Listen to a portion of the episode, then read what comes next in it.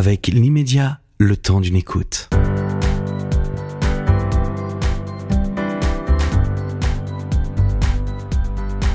Mesdames, Messieurs, bonjour. Vous écoutez Liberté d'entreprendre, l'émission qui vous donne les clés du succès. Cette émission vous est présentée par Stanislas de Capelle et Céline Amory. Nous avons le grand plaisir aujourd'hui de recevoir Nicolas Prenin. Bienvenue Nicolas. Merci, bonjour. Bonjour Nicolas. Euh, tout d'abord, une petite présentation euh, de votre euh, profil. Vous êtes directeur général de Rivage du Monde. Je crois que vous avez été nommé assez récemment, en 2022. On souhaiterait en savoir un petit peu plus sur votre parcours. Vous paraissez être un homme assez discret, mais qui doit cacher un certain nombre de d'évolutions, de succès. Dites-en-nous un peu plus sur vous. Alors euh, bonjour d'abord, euh, moi je suis arrivé chez Rivage du Monde en 2010, euh, essentiellement pour reprendre l'activité en Russie. On avait une grosse production sur, sur la Russie, sur le, fluvial. et puis j'ai rapidement passé sur la production du maritime. J'ai notamment ouvert en fait et développé l'activité maritime au sein de Rivage du Monde. Puis j'ai repris la direction de la production, du service production, c'est-à-dire de l'ensemble de nos produits, de l'ensemble de notre flotte. production, c'est-à-dire montage des produits, mais également opération. Et enfin, bah, comme vous le savez, euh, depuis euh, quelques mois, euh, j'ai été nommé en tant que directeur général, donc une grande confiance qui m'a été accordée par le propriétaire et le président de notre société. Et donc, avant 2010, vous venez plutôt du, du métier du tourisme, du maritime. Euh, quel est un peu Avant 2010, en fait, je travaillais pour, une, pour un de nos confrères qui, qui a disparu depuis, qui faisait aussi la Russie. Et avant, en fait, je, je, faisais mes études dans le domaine de l'économie, économie et gestion, avec une spécialisation dans le tourisme sur les dernières années. Alors, Rivage du Monde propose des croisières un peu partout euh, dans le monde. Euh, au départ, vous êtes plutôt sur un marché du fluvial et, et, maintenant du maritime. Moi, je vais avoir une question, enfin plusieurs questions en réalité sur l'écologie. Euh, on a un rapport du GIEC qui, qui nous dit euh, les émissions, attention, dans trois ans, tout ce que l'on fait sera irréversible. Comment est-ce que vous, vous sentez par rapport à ça? Les bateaux sont consommateurs, j'imagine, de, carburant. Qu'est-ce que vous avez mis en place? Effectivement, ça c'est quelque chose euh, quand même euh, qui est, qui est présent, de plus en plus présent, et, on reçoit de plus en plus d'alertes des différents organismes sur ce sujet-là. Euh, nous, nous avons dévancé un petit peu cette question et nous avons conclu un partenariat avec une société qui s'appelle Green Tripper, qui calcule justement l'émission des gaz à effet de serre par rapport aux croisières, mais par rapport aux vols également, puisque nous, nous avons des produits packagés qui incluent les vols et un certain nombre d'excursions. Euh, et donc cette société, elle calcule l'équivalent en CO2 euh, et nous compensons. Donc c'est ce que nous mettons aujourd'hui. Nous reversons 1,2% du chiffre d'affaires en réalité pour compenser. Derrière, la société, elle met en place, elle développe donc euh, des programmes pour compenser. Euh, notamment, nous, c'est aussi en, en, liaison avec nous, puisque nous avons notre mot à dire sur, sur ce que nous voulons mettre en place, comment nous voulons compenser. Euh, donc, euh, il y a un système de, de, construction d'éoliennes, de mise en place d'éoliennes en Inde qui est mis en place pour compenser. Euh, et parallèlement à, cette activité-là, on, développe aussi quelque chose de plus local. On, on, a aussi conclu un accord avec River Cleanup, qui est une société qui est pour but de dépolluer les rivières en Europe, parce qu'on veut aussi être présent localement. Euh, par rapport à nos croisières, par rapport aux destinations. Euh, chose importante aussi à dire, c'est que nous avons souhaité de compenser, de, faire une empreinte carbone positive, c'est-à-dire nous compensons à 110% la consommation de nos passagers. Et dans, ce calcul, nous incluons euh, le, transport en bateau et le transport en avion à chaque fois. Alors, ce que j'entends, c'est que malgré tout, les émissions de CO2 n'ont pas changé. Euh, vous compensez par des associations, mais les émissions ont quand même lieu. Les éoliennes, je suis pas certaine que ce soit très écologique. On ne recycle pas les éoliennes. Mais ça permet, ça permet de compenser aussi la production de l'électricité, puisqu'en Inde particulièrement, il y a beaucoup de production d'électricité qui se fait par euh, les matières fossiles en réalité, donc qui, qui, sont beaucoup plus polluantes. Donc on essaie de compenser. Alors parallèlement à ça, et vous avez raison, puisque l'association c'est pas suffisant, nous avons aussi la volonté euh, de renouveler notre flotte et euh, d'installer un certain nombre d'effets de, à bord pour limiter le gaspillage, pour limiter la consommation, notamment avec notre dernière unité euh, maritime. Donc il y a des moteurs hybrides qui sont sur place, qui émettent beaucoup moins de, de, gaz à effet de serre forcément par rapport à, aux anciennes unités. C'est un petit peu la même chose qui se passe aujourd'hui dans la flotte, dans l'aérien globalement, mais un peu partout. Il y a même des, bateaux qui commencent à mettre en place donc les les moteurs à gaz liquéfié en réalité, donc qui ont aussi une faible émission de, gaz à effet de serre. Euh, et puis, euh, parallèlement à tout ça, on, lutte bien évidemment aussi en essayant d'imprimer le moins possible, de remplacer le digital à bord des bateaux, euh, effectivement, pour bah, limiter l'impression sur les papiers. On essaie également de travailler avec les armateurs pour le gaspillage à bord, pour éliminer le plastique, pour aussi limiter le gaspillage ou même l'éliminer euh, carrément euh, sur tout ce qui est consommation euh, et nourriture à bord. Donc il y a une double action, vous compensez et vous cherchez à diminuer votre, votre impact. par exemple, est-ce que vous avez certains de vos bateaux qui sont équipés de panneaux photovoltaïques qui permettent de produire alors ça, de l'énergie en autosuffisance, oui. Non, c'est malheureusement pas possible puisque le, bon, sur les itinéraires, sur ce genre de, de, de bateaux, euh, on n'a pas encore la possibilité de les installer et surtout on peut pas les équiper à 100%. Alors je sais qu'il y, a quelques ferries qui, mettent ça en place, notamment en Norvège justement, mais c'est sur des trajets courts. On fait quand même de longs parcours et on peut pas euh, compenser entièrement euh, justement bah, la production de l'électricité. Les moteurs ne sont pas électriques, pas partout, ils sont hybrides. mais il y a quand même des choses qui avancent sur ce sujet. Et justement, euh, une, une, de nos préoccupations sur ce sujet, c'est que nous nous focalisons sur des petites unités, nous proposons des voyages longs aussi, ce qui permet de réduire quelque sorte euh, l'empreinte carbone par rapport à un voyage court et sur des unités à, à forte consommation euh, d'énergie. Qu'est-ce que vous par voyage long? Voyage long, c'est deux semaines par exemple. Et nous privilégions, et de plus en plus nous nous posons ces questions-là, euh, nous essayons autant que possible de euh, substituer euh, les départs des croisières au départ des, des, ports lointains par des ports proches. Notamment, vous pouvez le voir dans notre brochure, on a plusieurs départs et ça va certainement s'accentuer pour les années à venir.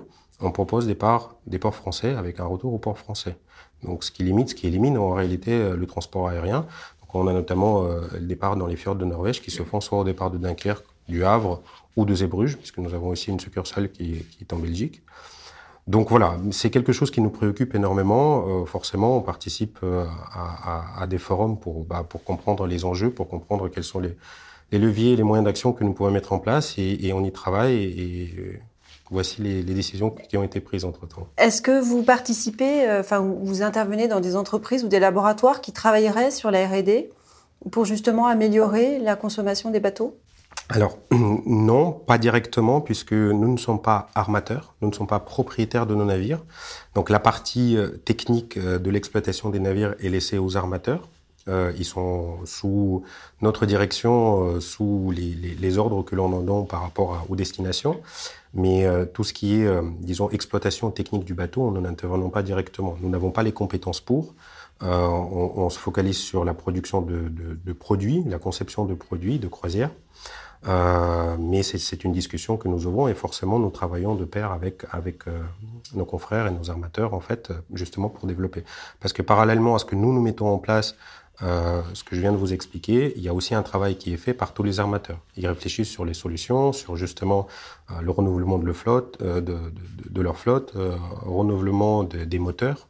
donc c'est une question qui est au centre de nos préoccupations aujourd'hui, hein, de plus en plus bien évidemment. Nicolas, moi, il y a un sujet qui euh, nous intéresse particulièrement dans Liberté d'entreprendre, euh, c'est euh, l'entrepreneuriat et donc la, conduite d'une entreprise. Vous avez un parcours dans cette entreprise donc depuis 2010. Vous avez accédé à la fonction de directeur général depuis quelques mois. comment ce parcours se fait aujourd'hui Est-ce que vous êtes associé, actionnaire de cette entreprise? Non, non, je ne suis pas, je suis pas actionnaire, mais euh, on, comment on accède, c'est, je pense que c'est par la force des progressions des choses. J'ai, j'ai, euh, je connais la société euh, maintenant depuis dix ans et, et, et, j'ai gravi plusieurs échelons, donc je sais comment les choses fonctionnent dans la société. Euh, c'est ce qui est intéressant et je pense que c'est ce qui a retenu euh, l'intérêt du propriétaire pouvoir me nommer à ce poste-là aujourd'hui. Euh, donc voilà, maintenant c'est tout, tout, à fait tout récent. Il y, a, il y, a, des axes de développement qui sont prévus pour la société. Euh, J'en vous en dirai pas plus parce qu'on n'a pas tous les, tous les détails pour l'instant. Euh, vous nous mettez un peu l'eau à la bouche quand même. Euh, oui, mais c'est très compliqué. En ce moment, c'est très compliqué. Vous vous doutez que nous, nous, venons de traverser deux années euh, très compliquées pour le tourisme, très compliquées en général, mais particulièrement pour le tourisme parce qu'on a été parmi les premiers impactés. Euh, donc voilà, mais il y a une réflexion comment, qui a été faite. Comment, vous avez passé la crise justement? Vous êtes tombé à 13 millions de chiffre d'affaires, je crois, au lieu de 60 effectivement. Alors, comment on est passé C'est, on, a eu euh, beaucoup de réflexions à ce sujet. Euh, nous nous sommes mis à travailler pour savoir comment est-ce qu'on allait sortir de la crise. Euh, personne n'y croyait, je pense qu'elle allait durer aussi longtemps, puisqu'on a encore les effets de cette crise qui se, qui se ressentent. Et puis il y a d'autres bouleversements qui se sont passés entre-temps, qui impactent le tourisme forcément. Non, on, a essayé de, nous concentrer de plus en plus. On a aussi fait un plan pour pouvoir bah, survivre. Et puis on a aussi reçu énormément de support et de soutien de la part du gouvernement dans cette action. Donc ça, c'est quelque chose qui nous a énormément aidé. Est-ce qu'il y a eu, euh, est-ce que ça a été l'occasion en fait euh, de euh, développer de nouvelles choses, de repenser différemment et d'envisager l'avenir, justement en prenant en considération ces nouveaux risques euh, épidémiques. Euh, vous êtes euh, présent en Russie, donc aujourd'hui il y a un conflit qui doit un petit peu paralyser votre activité dans, dans, dans, cette zone géographique. Qu'est-ce qui a émergé en fait en termes d'idées pour bah, surpasser ces, ces, ces, difficultés? Alors justement, c'était toutes les réflexions que nous avons menées pendant, pendant euh, les différents quarantaines, les différents confinements que nous avons vécus et, euh, on a dû se repositionner. Euh, on va être de plus en plus présent auprès des clients directs. On veut développer l'activité directe. Nous avons des agences propres. Dans, nous avons un petit réseau d'agences que nous avons rénommé. Nous avons aussi ouvert une succursale en Belgique. Alors tout existait auparavant, mais tout était un petit peu sous différentes marques. Et aujourd'hui, on a, on a voulu créer cette, cette unité euh, pour, pour, pour, pouvoir développer euh, l'activité directe. Euh, on a énormément travaillé aussi sur le développement des actions en digital. Donc on a refondé notre site internet entièrement. Ça c'était vraiment une grande chance pour nous puisque en temps normal on n'aurait pas pu le faire, je pense, parce qu'il y a beaucoup d'activités, beaucoup d'opérationnels. Euh, et là, nous avons mis énormément de temps pour pouvoir le faire et, le faire. Et enfin, il est sorti fin de l'année dernière. Donc, nous avons un très beau site marchand maintenant, ce qui n'était pas le cas parce qu'avant c'était une vitrine. Euh, et donc, euh, on va travailler de plus en plus sur le développement et sur la présence de la marque pour toucher un public directement, euh, puisque l'activité avec nos partenaires, avec les agences de voyage, a été fragilisée, forcément. Certains de nos confrères ont disparu, malheureusement, dû à la crise. Et donc, la réflexion a été menée là-dessus. Et justement, on, va essayer de développer cette activité. Et parallèlement, nous avons mené toute une réflexion sur le produit, ou les produits que nous allons mettre en place, quelles sont les nouvelles tendances, puisque euh, le mode de consommation a évolué également de la part des passagers, des clients. Euh, voilà, euh, beaucoup de questions se posent sur euh, le, le, les voyages longs pour l'instant. Donc voilà, ça c'est des petites choses que, nous, suivons de près forcément et, nous essayons de répondre autant qu'on peut. Alors, les auditeurs ne, peuvent pas voir, mais vous nous avez apporté des brochures magnifiques des différents voyages que vous proposez, l'Albanie, la Grèce, différentes croisières. Donc au départ, vous étiez effectivement fluvial, maintenant maritime, vous avez diversifié votre activité. Vous proposez des voyages qui sont très personnalisés. Euh, on parle de voyages premium. Euh, ce sont des bateaux qui accueillent entre 36 et 180 personnes, voyageurs. Euh, donc ultra personnalisé. C'est haut de gamme. Est-ce que ce, type de voyage, quand vous arrivez dans les pays, les pays sur place, vous, leur faites bénéficier un peu d'une économie locale? Bien sûr, bien sûr. Ça, c'est quelque chose. On travaille avec nos partenaires aussi. On a, des partenaires dans tous les pays où nous allons. Nous développons également une offre d'excursion, qu'elle soit incluse ou optionnelle, euh, selon les, produits que nous proposons. Et effectivement, un des, axes de collaboration, c'est justement bah, de, de, leur apporter un soutien, un soutien économique, ils sont contents. Mais euh, il y a une différence notoire chez nous, puisque nous ne sommes pas comme les groupes euh, paquebots ou les grosses compagnies de croisière. Nous limitons notre impact euh, écologique, disons, de présence, puisque vous voyez bien que quand il y a un bateau qui arrive avec 3 4 000 passagers, qui débarque dans un port, c'est très vite euh, difficile de gérer. Euh, nous, justement, par la taille de nos bateaux, nous essayons de faire des incursions plus intimistes au sein de populations locales et on, on essaie de leur supporter. On a, beaucoup d'activités. On parlait tout à l'heure de l'impact écologique, euh, mais ça va de pair puisque sur le Mekong, par exemple, nous avons aussi des accords avec des associations locales. Nous essayons, puisque nous sommes en petit comité, d'aller les voir, de les rencontrer, de discuter avec eux, d'apporter notre soutien à ces établissements. Donc euh, oui, oui, forcément, ça impacte euh, économique euh, sur la vie locale, mais voilà, on essaie de le faire intimement en respectant tout le monde. En fait, sincèrement, vous vendez du rêve, et un vrai rêve. Hein. C'est quand même de, de, très belles brochures et ça donne très envie, effectivement, de participer à une de ces croisières. Mhm. Vous parliez des tendances. donc on sort de cette période de, de confinement. Euh, quelles sont les tendances, quelles sont les demandes euh, de vos clients et qu'est-ce que vous avez fait pour euh, répondre? Ah Non, c'est préparé en amont puisque je pense qu'on répond aujourd'hui parfaitement aux demandes et aux tendances, aux nouvelles tendances. Puisque les, consommateurs, les voyageurs, ils ont envie d'avoir une consommation un peu plus lente. Euh, une consommation de tourisme, hein, des produits du tourisme, c'est-à-dire d'aller vraiment euh, à l'encontre des, populations ou des endroits, de passer du temps euh, et de ne pas faire en une semaine cinq capitales européennes, par exemple, et revenir. ils ont envie de profiter. Il y a une grande demande de la nature, de la redécouverte et de la reconnexion avec la nature, ce que nous avons tous vécu pendant les confinements. Je pense que ça, c'était... Puis on l'a tous vu en, en, France, globalement. Il y, a eu beaucoup de gens qui ont acheté des maisons secondaires voire partie euh, de la région parisienne. Donc ça, c'est quelque chose qui est en forte demande. Mais euh, je veux dire, sur, nos produits-là, euh, cette question a été posée avant et on y répond parfaitement. Petite unité, découverte de la nature, euh, une consommation un peu ralentie. Alors quand je dis ça, c'est-à-dire que les gens, ils ont envie de passer du temps. Et c'est ce que nous leur offrons pour pouvoir proposer de temps en temps de passer la nuit dans tel port pour qu'ils puissent aussi découvrir par leurs propres moyens les différentes localités et pas juste euh, sortir du bateau, euh, aller à une excursion, revenir et partir sur un autre port. Vos clients sont choyés, vous prenez soin d'eux, vous écoutez leurs besoins. Bien sûr. C'est hyper important. Euh, et vos collaborateurs, les, vos, le personnel à bord, comment ça se passe? Vous, voyagez sous quel pavillon? Alors on, on, voyage sous pavillon euh, de, des armateurs.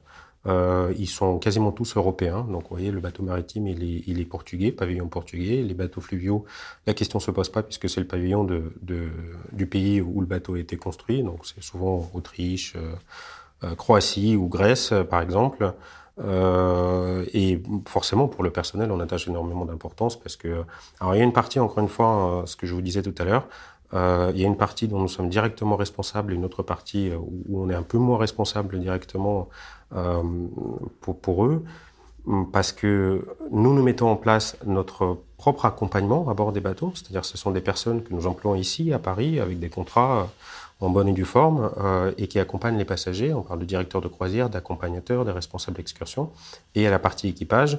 Donc souvent, euh, ils sont choisis par, par les armateurs euh, et nous faisons forcément des réunions avec eux pour savoir comment est-ce qu'on doit gérer les clients, comment on doit s'adapter. Et puis ils sont, ils sont beaucoup mieux euh, logés euh, et choyés euh, que sur des gros paquebots, puisque justement, le grand avantage de ces petites unités, c'est qu'il y a un peu plus d'espace, mais aussi un peu plus d'espace pour, pour, pour l'équipage.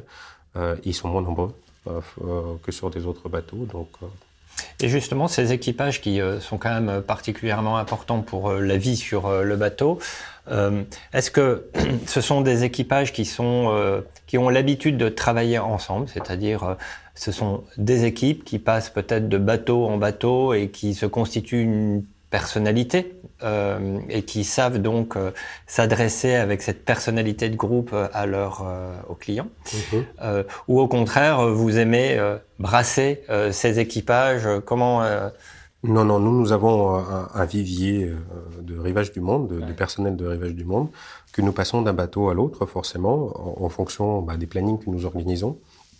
Notre production été, elle démarre généralement en avril et se termine en novembre. Et notre production hiver démarre en octobre pour se terminer en avril. La production été, elle est beaucoup, plus importante, donc il y a un peu moins de, de besoin de personnel pour l'hiver. Et euh, on aime euh, aussi les faire voyager quelque part parce que ce sont nos meilleurs ambassadeurs. C'est ce que moi je continue à dire à tout le monde vis-à-vis des passagers, hein, bien évidemment. Et donc forcément, plus ils ont fait de croisières avant, mieux ils pourront répondre aux questions des passagers qui voudront renouveler l'expérience avec nous en passant euh, du Mekong sur le Douro, en passant du Douro sur la Russie ou sur, sur des destinations sur le maritime par exemple. Pour des, jeunes ou des moins jeunes qui aimeraient rejoindre votre équipe, votre équipage, vos équipages plutôt, euh, quelles sont les qualifications particulières? Il n'y a pas de qualification particulière. C'est, euh, il faut avoir une formation dans l'hôtellerie en général. Après, on apprend aussi à former les gens. Donc, euh, généralement, c'est des personnes qui, qui, doivent avoir une expérience dans le domaine du tourisme, dans le domaine de l'accueil, de, de, de, la gestion des passagers ou des clients en général, que ce soit de la restauration ou de l'hôtellerie. Euh, et après, il y a forcément une adaptation, une formation à faire par rapport au, au, concept et, aux problématiques euh, des croisières en général. Mais globalement, ça se passe très bien et nous formons énormément de personnes justement. Et j'invite tous ceux qui sont intéressés à nous contacter, bien évidemment, pour pouvoir. Euh, c'est difficile de recruter ou pas? C'est difficile. Euh, c'est pas difficile de recruter. Euh, il faut faire des bons choix. Maintenant, euh, forcément, le, le, le, le monde a été euh, quelque peu bousculé avec les événements. Euh, donc, il y a, y a, beaucoup de gens qui sont certainement tournés vers d'autres métiers. C'est aussi le cas en, en restauration, on, on, le voit. mais petit à petit, les choses reviennent. Petit à petit, nous arrivons à démarrer. Donc voilà, c'est difficile de, disons, c'est plus difficile de former que de recruter. Euh, puisque euh, quand on recrute des personnes, on les reçoit à Paris, euh, c'est rarement euh, sur place. Euh, alors forcément, on leur confie d'abord une expérience où ils ont moins de responsabilités, puis on, ensuite on les fait progresser, et ça se passe relativement bien. C'est quand même un très beau métier puisqu'ils ils voyagent et ils voient énormément de choses. Donc vous recrutez Tout à fait. Et vous recrutez tout type. Quels sont les métiers sur un bateau? Alors, les métiers sur le, il faut faire la distinction, encore une fois, ce que je vous disais, ce que qui euh, recrute Rivage du Monde et qui est recruté à bord des bateaux. À bord des bateaux, vous avez deux grandes sections, et ce sont nos deux partenaires à bord pour ceux qui travaillent. Vous avez la partie navigation, donc exploitation du bateau, commandant, euh, marin, euh, second, donc la sécurité, et vous avez la partie hôtelière. La partie hôtelière, c'est comme dans n'importe quel hôtel, vous avez la partie restauration et la partie cabine, euh, et, la partie accueil. Donc ça, ça va de pair sur la partie hôtelière. Et ça, généralement, alors nous pouvons conseiller, nous, recevons des, des, euh, des CV, par exemple, que nous transmettons à la compagnie, et on peut dire que voilà, c'est une personne qu'on voudrait voir à bord. Euh, on, peut conseiller, mais nous n'avons pas la main mise sur le recrutement de ces personnes-là. Nous avons juste un devoir, un droit de regard et, de choix quelque part. Par exemple, c'est quelque chose que nous, nous, imposons de plus en plus. Nous voulons avoir du personnel francophone à bord des bateaux, puisque c'est très important pour la clientèle, euh, surtout pour notre clientèle et pour notre marché de niche que nous exploitons.